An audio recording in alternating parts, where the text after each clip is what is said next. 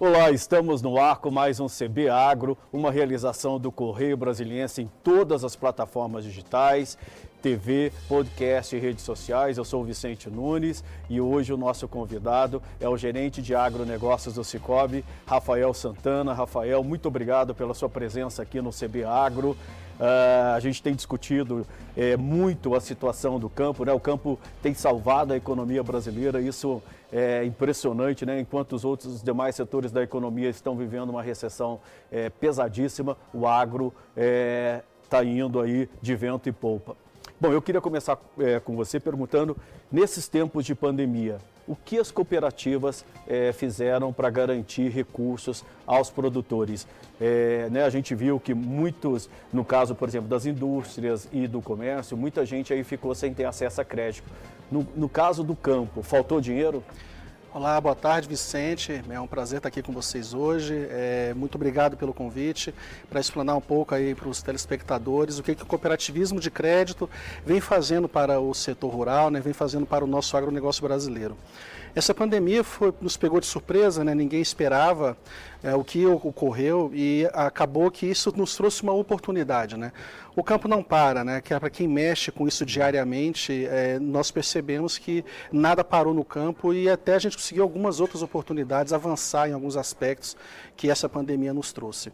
O dinheiro não faltou, né? Por, na verdade foi ao contrário, nós conseguimos até avançar mais ainda neste final de safra, que acabou agora no mês de junho, né? agora julho começamos um novo ciclo, ciclo 2021. Então o ciclo 19 e 20, essa pandemia veio bem no final. E algumas medidas que o Banco Central trouxe, principalmente focando no agronegócio e também nas cooperativas de crédito, acabou por incentivar mais ainda o produtor rural a buscar os recursos para a nova safra, né, que está começando agora, e também para finalizar a safra que estava finalizando. Quanto, ali. por exemplo, as cooperativas de crédito já representam é, do dinheiro que segue para os produtores, para o plantio? Olha, Vicente, o cooperativismo de crédito é, ele cresceu muito nos últimos anos. Hoje, se você pegar todas as cooperativas de crédito do país, nós estamos falando aí de mais de 25% de participação. Né? Nós temos o, o, Banco do Brasil, que ainda é o principal líder, mas o Banco do Brasil, para você ter uma ideia, hoje corresponde a 40% do mercado. Veja que o cooperativismo de crédito, se você pegar todas as cooperativas, nós já somos o, o maior agente financeiro privado que financia o agronegócio Depois brasileiro. Depois do Banco do Brasil. Depois do Banco do Brasil, ou seja, o, o maior agente financeiro privado são as cooperativas de crédito. Né? Nós somos maiores que qualquer banco privado. Né? Então, isso para você ver a força do, do cooperativismo. Isso significa o que em termos de reais? Para você ter uma ideia, nós liberamos nesta safra que finalizou agora, só o Cicobi liberou quase, quase 14 bilhões de reais é, em 12 meses de safra. É mais do que vocês tinham financiado para a safra anterior? Sim, sim. Nós tivemos um crescimento de 12% né, em relação à safra passada. Então, o mercado cresceu em torno de 11%, ou seja, nós crescemos até um pouco acima do que o mercado mercado cresceu. Né? Então, isso mostra as forças das, é, é, é, é, das cooperativas. E um ponto muito importante é que esse dinheiro chegue em muitos produtores, uhum. porque o nosso ticket médio, o valor médio de, de operações nos cooperados do Cicobi, nos associados do Cicobi, é menor do que em outros bancos. Então, a gente consegue fazer que esse dinheiro chegue um número maior de produtores. Então, significa dizer que você está atingindo principalmente o pequeno produtor. Exatamente. Que esse que muitas vezes nem é atendido pelos grandes bancos, né? Exatamente. O pequeno e o médio produtor. Isso é uma bandeira que o próprio governo federal, via Ministério da Agricultura, né?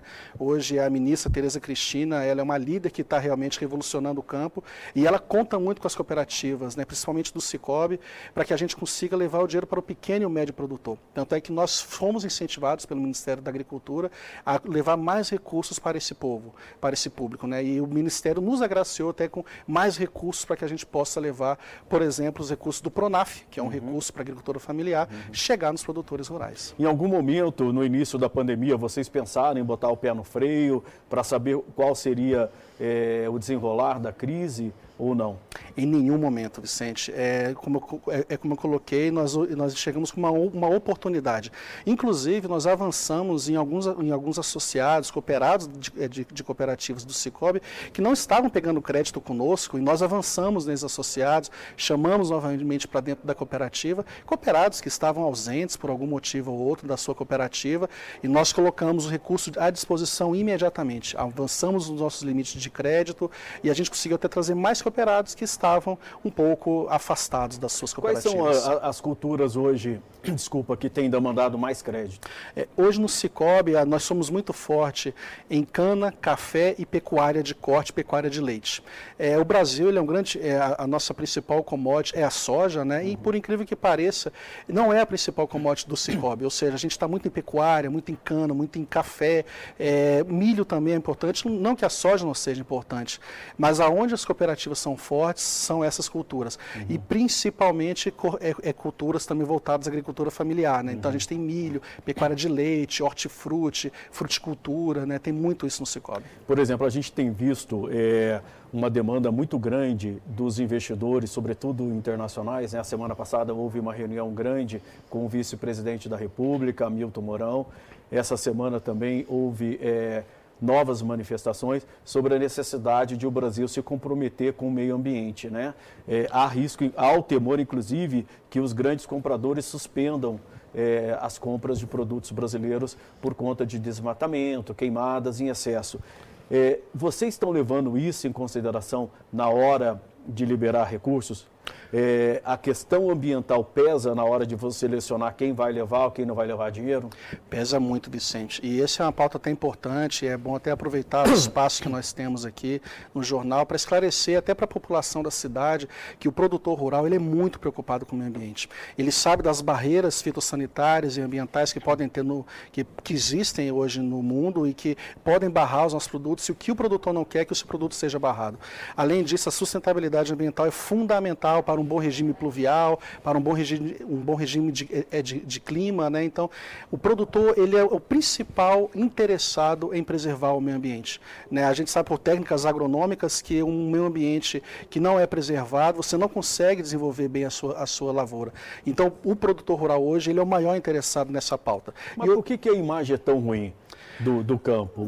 Você olha assim, a sensação que tem é, é, é de devastação. Sim. É, a, a, nós temos também que avançar em alguns aspectos, acredito até na divulgação. Existe sim produtores rurais, não vamos, não podemos passar a mão também na cadeia. Existe sim produtores rurais que prejudicam o meio ambiente, que é o lucro rápido e fácil, com desmatamento, né, chegar em florestas, até em áreas aqui do Cerrado, do nosso DF, aqui do nosso Goiás, e avançam. E não é isso não é, isso não é não deve ser feito. Então sim, existe esse é, essa classe de produtores que acaba manchando toda uma classe que sim quer preservar. E aí por isso nós precisamos dos órgãos de fiscalização e que a sociedade brasileira entenda que o produtor rural, em sua grande maioria, quer preservar o meio ambiente. Por exemplo, no caso do sistema financeiro, né, os bancos já estão caminhando nessa direção. A gente conversa com o Bradesco, Itaú, Unibanco e o próprio Santander, Banco do Brasil e Caixa, e eles têm é, deixado claro que uh, estão muito preocupados em liberar dinheiro para é, produtores rurais que tenham sim realmente é, compromisso com o meio ambiente. No caso de vocês, é, como é que é isso? É, é, da hora que eu, produtor, vou lá pegar o dinheiro, vocês fazem alguma checagem? Isso fica claro na hora do, do, do, da liberação das condições para a liberação do empréstimo? Hoje, Vicente, nós temos uma política de responsabilidade socioambiental. É uma política né, aprovada por todas as cooperativas, é aprovada pelo próprio Banco Central, que também é, fica de olho nos nossos financiamentos.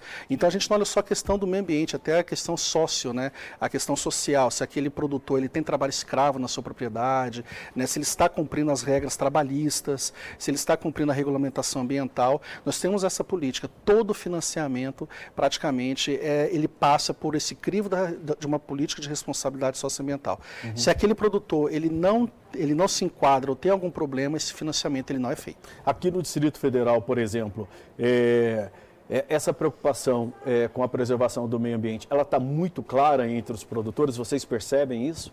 Sim, na sua grande maioria sim. Ah, principalmente porque os agricultores, principalmente aqui na nossa região de Brasília, né, nossa região aqui, aqui do PADEF, eles são bem instruídos. Né?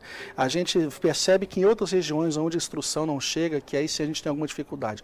Mas aqui no DF isso é bem disseminado. Até por estar mais próximo do poder, acredito que acaba que essa informação e a importância de você preservar é mais disseminada nos produtores. É, é das culturas que estão hoje aí, né, que são as principais do país, quais são as que estão demandando mais recursos é, de vocês? Sim, é, não deixa de ser a soja, grãos, né, soja, milho, sempre são grandes demandantes de crédito, né, mas a, a pecuária ela vem crescendo muito, principalmente a pecuária de corte. Né. Uhum. É, nós estamos abrindo é, vários mercados né, que o governo vem conseguindo, o governo federal, com vários frigoríficos sendo credenciados para nós exportarmos. Então isso vem incentivando o pecuarista a cuidar uhum. melhor do seu rebanho, a cuidar melhor das suas pastagens. Então vem crescendo. Porque esse segmento, inclusive, é apontado como um dos que mais desmatam a Amazônia. Né? Exatamente. Né? Então ele, nós vem, a gente vem tentando financiar os produtores para melhorar suas pastagens. Em vez de nós derrubarmos floresta, derrubarmos cerrado, por que não recuperar pastagens que hoje estão de, degradadas? Tem muita área degradada aí, né? Muita. Estima-se aí, estudos da Embrapa, né? Estima-se que o que nós temos hoje de área degradada, a gente precisaria derrubar, mas nenhum pé de árvores no, é, é, é no nosso país que a gente mais do que duplicaria a nossa produção.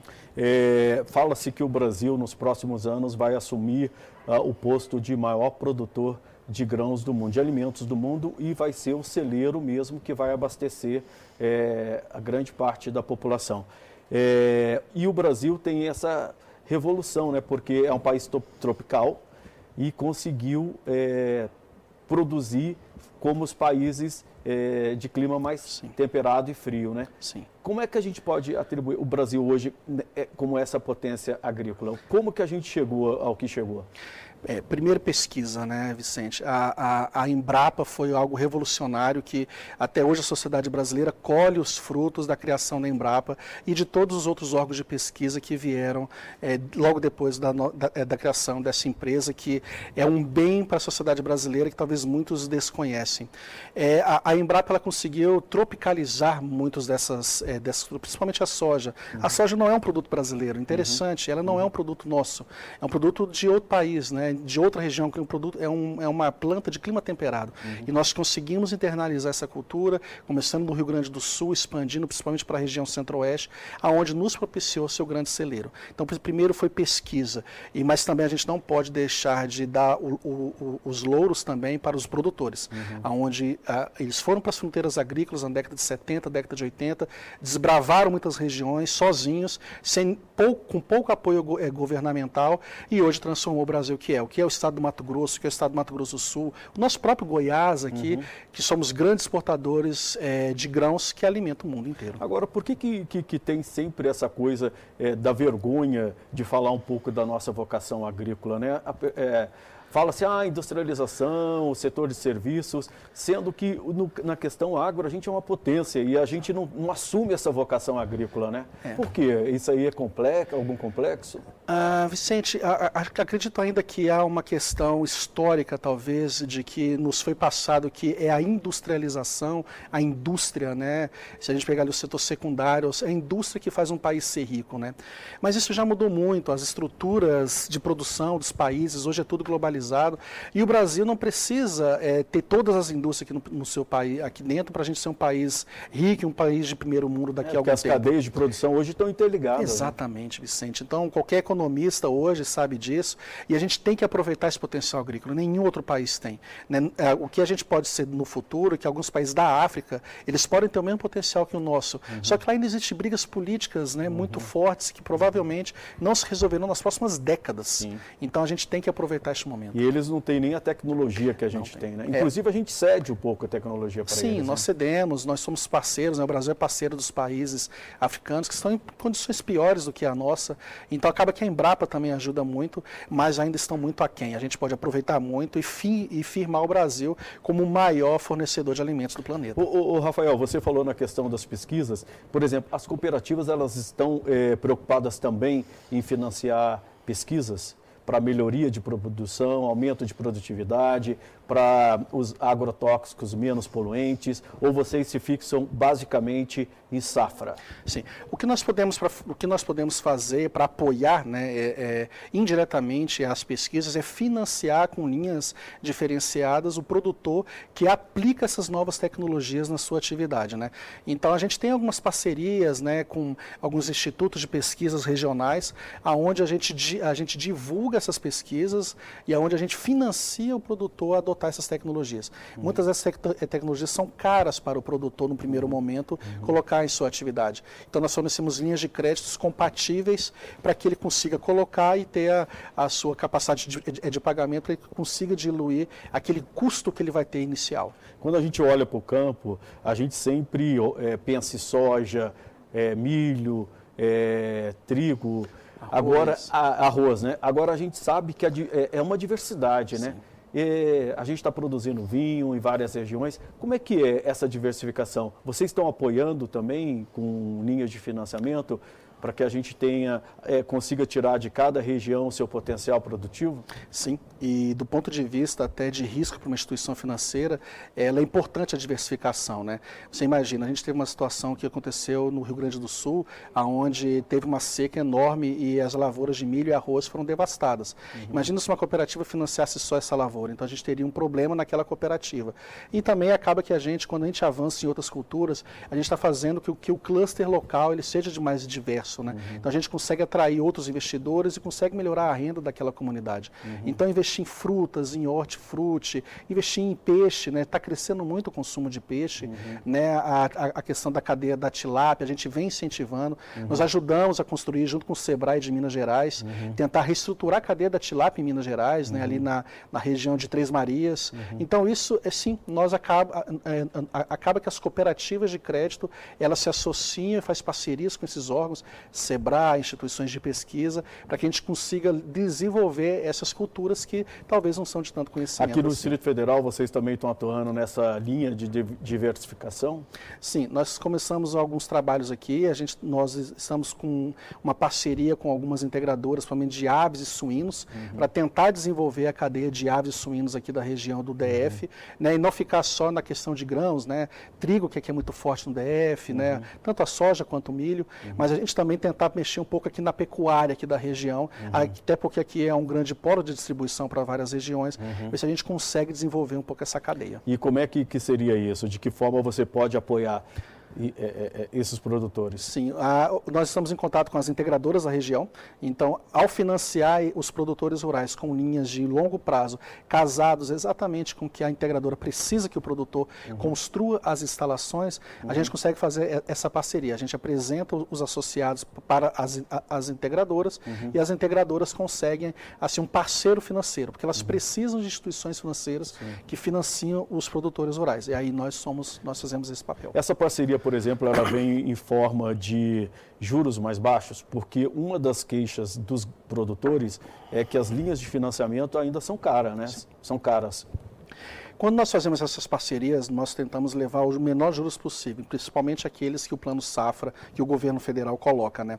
Então, quando a gente coloca ali as linhas do PRONAF, as linhas do PRONAMP, que são dois programas governamentais que apoiam os pequenos e os médios produtores, uhum. nós levamos essas linhas que já têm as menores taxas do mercado. O que, mais ou menos? Que, você, seria? Para você ter uma ideia, no PRONAF a gente tem juros desde 2,5% ao ano a uhum. 4% ao ano. Uhum. Né? Sim, pode estar um pouco acima da Selic, né? hoje uhum. muitos questionam por que que, que ainda nós temos empréstimos ao produtor rural acima da Selic, mas mesmo assim nós não temos nenhuma, nenhuma cadeia, é, é, nenhuma cadeia, uhum. nenhum setor que consegue pegar um financiamento próximo da Selic essa taxa mais alta, quer dizer, ele reclama que é a Selic, mas você tem que embutir o custo também da operação, né, do seu, o seu custo Sim. e também risco de calote. É Exato. muito alto o, o, o calote, a inadimplência entre os produtores rurais? No Cicobi não, e, e, se a gente pegar até no sistema financeiro como um todo, o agronegócio ele vive realmente um momento muito bom. Se nós compararmos com outras carteiras de empréstimo dos bancos, o financiamento ao agronegócio, né, a carteira de crédito rural, a inadimplência é baixíssima. Né? No uhum. Cicobi, então, a, a, nossa inadimplência é mínima. Uhum. E quando acontece casos pontuais, a cooperativa consegue atuar uhum. e resolver aquele problema pontual daquele associado. Entendi. Então a inadimplência é bem A baixa. gente, por exemplo, não vai ver aquelas dívidas impagáveis que vira e mexe, a gente via sendo renegociada pelo governo. É isso. É aquelas dívidas rurais, dos ruralistas. É isso, ele, ele muito acabou isso. Existe alguns requisitos ainda, provavelmente no Banco do Brasil, que tem uma carteira um pouco maior, e alguns produtores antigos que ainda têm dificuldade de honrar algumas dívidas antigas, mas no Cicobi isso não existe mais. Grandes dívidas de produtores que não conseguem honrar, isso é coisa do passado. Qual é o mesmo índice de inadimplência hoje? Porque a média do sistema financeiro, quando a gente pega os dados do Banco Central, está em torno de 3, 3,5, né? Você inclui incluindo empresas e pessoas físicas. É mais ou menos isso? Se nós pegarmos a carteira de agronegócio Cicobi, hoje o nosso INAD, nosso INAD de imprensa é 0,6. É quase nada. É quase nada. Então tá.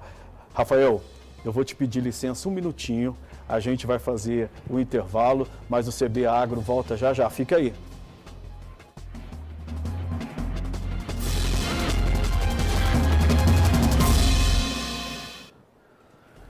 Estamos de volta com o segundo bloco do CB Agro. Hoje nós estamos recebendo aqui para um bate-papo bem interessante o Rafael Santana, gerente de agronegócios do Cicobi. E eu queria, Rafael, entrar agora, aprofundar um pouco a discussão sobre o cooperativismo no Brasil. Por que, que é importante o cooperativismo? É, e como é que ele funciona? O cooperativismo de crédito, Vicente, ele é uma revolução em muitas comunidades, né? principalmente no interior do país.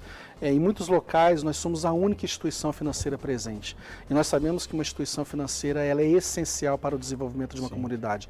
Serviços financeiros está é, intrinsecamente ligado ao desenvolvimento de uma região. Então, é necessário uma instituição financeira. E hoje existe aí quase 300 municípios no Brasil onde o Cicobi é a única instituição financeira. Não existe... Porque os grandes bancos não querem estar lá, né? Nem os bancos públicos nem estão lá, públicos. nem os bancos públicos. Então, nós somos a única instituição. Então, é, um, um, uma cidade do tamanho de Brasília, do tamanho da do nosso Distrito Federal, acaba que o, talvez o cooperativismo ele não chega a muitas pessoas porque nós temos todos os bancos brasileiros estão aqui na nossa cidade. Mas mesmo em cidades como Brasília e as outras capitais, o cooperativismo faz muita diferença, uhum. né, porque acaba que nós conseguimos levar, a, atender algumas demandas de algumas pessoas que os, os grandes bancos não conseguem, uhum. pela proximidade que nós temos com nossos associados. Agora, é, é, é, é uma associação, né? Como é Sim. que isso funciona? Eu, por exemplo, se eu quiser entrar para o Cicobi e me associar, eu posso? Sim. Qualquer um é livre associação? O cooperativismo a beleza dele começa também por aí, né? É uma, nós somos uma associação de, de pessoas e não uma associação de capital, né? É quando você entra numa cooperativa, você manda naquela cooperativa, você tem direito de voto, uhum. você participa da governança daquela cooperativa, né? Você participa da, dire, da direção daquela cooperativa. De que forma? No seu voto. E diferente de uma sociedade de, de, é, de capital, onde quem manda é quem tem mais recursos, quem tem uhum. mais ações, uhum. na cooperativa não. Quando você compra uma cota, que seria a ação de uma cooperativa, para você entrar numa cooperativa, você compra uma cota capital. Então uhum. você integraliza um dinheiro, um recurso naquela cooperativa, uhum. que é para fortalecer a, a cooperativa. Sim. E você tem dire, di, direito a voto. Se você integralizou 100 reais e o seu colega integralizou mil reais, vocês dois têm o mesmo poder de voto. Uhum. Porque o que importa na cooperativa são as pessoas. Uhum. Então cada um tem um direito de voto igual. Uhum. Então você pode entrar numa cooperativa, hoje aqui no DF nós temos várias cooperativas, uhum. e antigamente você só podia entrar se você fosse de algum segmento. Então, por exemplo, existia a cooperativa dos bombeiros do Distrito Federal, uhum. só podia entrar quem era bombeiro. A cooperativa dos servidores do Judiciário de Brasília, só podia entrar quem era do Poder Judiciário. Uhum. Hoje essas cooperativas abriram suas portas, uhum. o que nós chamamos que é de livre admissão. Uhum. Qualquer pessoa de qualquer idade pode abrir uma, uma cota, pode abrir uma conta, integralizar a sua cota capital e começar a usufruir dos serviços de uma cooperativa. E o interessante é que se a cooperativa lucra no fim do ano, o lucro é dividido para todos os associados, né? Quer dizer, é, um, é, um, é, como uma aplicação financeira, né? Exatamente. Isso é um dos grandes diferenciais também do cooperativismo de crédito, né? Quando você é, é, aciona serviço de uma instituição financeira, você acaba que você tem aquele retorno para a instituição e o lucro, né, o que sobra depois de pagar todas as contas, fica para o acionista. Na cooperativa não é diferente. Depois que você tem, usa, usufrui do é, dos produtos financeiros e sobra, mas o lucro não fica para a cooperativa, o lucro vai direto para os, os associados. Uhum. Aí existe, por uma questão legal, todo ano as cooperativas têm que fazer uma assembleia uhum. e destinar os lucros, que nós chamamos de sobras. Sim. Cooperativa não tem lucro, nós temos sobras. Uhum. É o que sobrou da movimentação financeira dos associados. Uhum. E, as, e, o, e, o, presidente da cooperativa coloca à disposição da Assembleia. Quem manda na cooperativa não é o presidente, é a Assembleia, uhum. ou seja, são os associados. E os associados que vão definir o que fazer com aquele dinheiro. Volta para o bolso de quem usou aquela, aquele recurso, usou aquele crédito, uhum. ou volta para a cooperativa para fortalecer mais ainda a cooperativa. Uhum. Então isso é a beleza. Volta para você de, de, de, de qualquer maneira não fica simplesmente para um acionista. Rafael, conversando com o presidente do Banco Central recentemente, o Roberto Campos Neto, ele, ele ressaltou muito assim, a importância do cooperativismo, das cooperativas, para é, aumentar a concorrência no sistema financeiro. Né? É, vocês estão ocupando esse espaço, né? É, a gente já vê que vocês representam aí é, o que entre 6 e 7% do sistema financeiro nacional. Sim, já estamos quase nos 10% já daqui a pouco e sim, nós estamos totalmente alinhados com o Roberto Campos. Nós sabemos que o que o Banco Central espera de nós é um papel fundamental para a gente conseguir levar mais igualdade para a sociedade brasileira. Uhum. E só para ter uma ideia, nesse novo programa que o governo lançou, o Pronamp, né, de apoio aos micro e pequenos empresários, em dois dias praticamente nós esgotamos todo o nosso recurso. Quanto que era? Foi 1 bilhão e 200 mil reais. Uhum. Em dois dias nós colocamos quase esse 1 bilhão e 200 milhões, uhum. nós colocamos na mão de pequenos e médios empresários espalhados no Brasil inteiro. Nós já pedimos mais recursos para o governo, porque nós estamos com nossa demanda. A demanda é grande. É, a demanda é a grande. Fila é grande. A fila é grande. Nós estamos precisando desse recurso que chegue, né? Então, o governo precisa aprovar mais, isso é para você ver. E o Cicobi é uma das poucas instituições que uhum. está é, trabalhando com recurso do, do, do, do, do Pronamp. Uhum. Então, veja que a gente consegue fazer chegar. Então, a gente, realmente, o Banco uhum. Central espera muito de nós. Né? E vocês têm um braço financeiro que é o Bancob, né? Sim. E aí, o Bancob, ele não atende só é, os associados, né, os cooperados. Ele atende também a população em geral e oferece é, juros mais baixos no cartão de crédito, no cheque especial. Como é que é isso? O Bancob, ele hum. é a instituição financeira que está por trás do Cicobi. Né? O hum. Bancob, ele é o banco das cooperativas do Cicobi.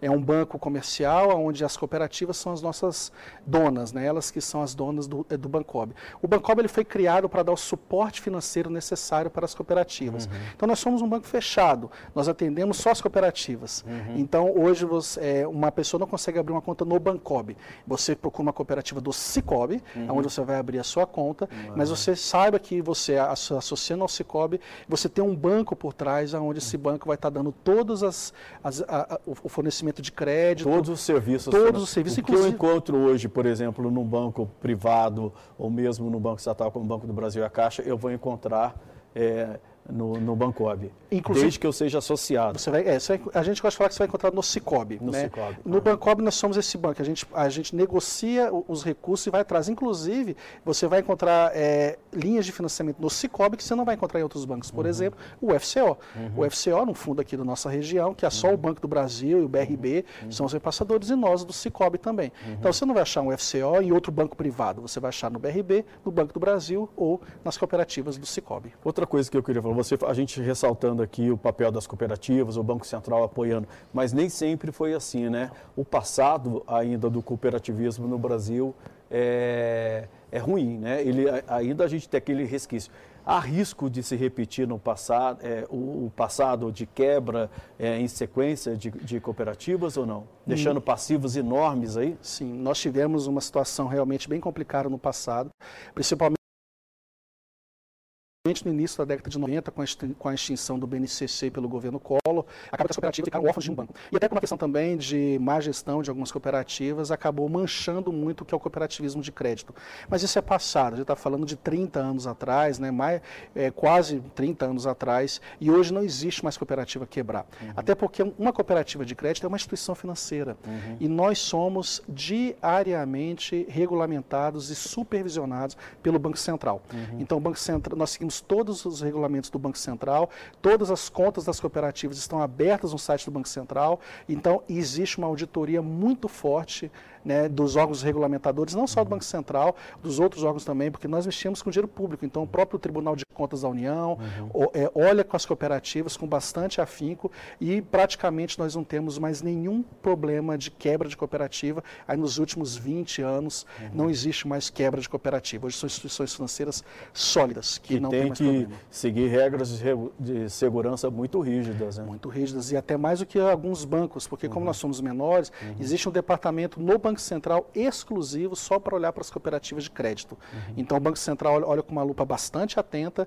e ele não deixa que a gente saia no nosso ritmo e que a gente não saia da linha com todos os normativos. Nosso tempo está estourando, só para complementar aqui nossa conversa, sobre o plano Safra. O governo liberou mais de 230 bilhões, né? Dessa parcela, é, quanto que vai ficar com as cooperativas? Vocês já começaram a liberar dinheiro? Já, já começamos. Desde o primeiro dia da, da, é, da safra, já, é, já liberamos. Até, inclusive, no primeiro dia já liberamos é, mais de 15 milhões, no primeiro dia, dia, dia 1 de julho, aí no Brasil inteiro.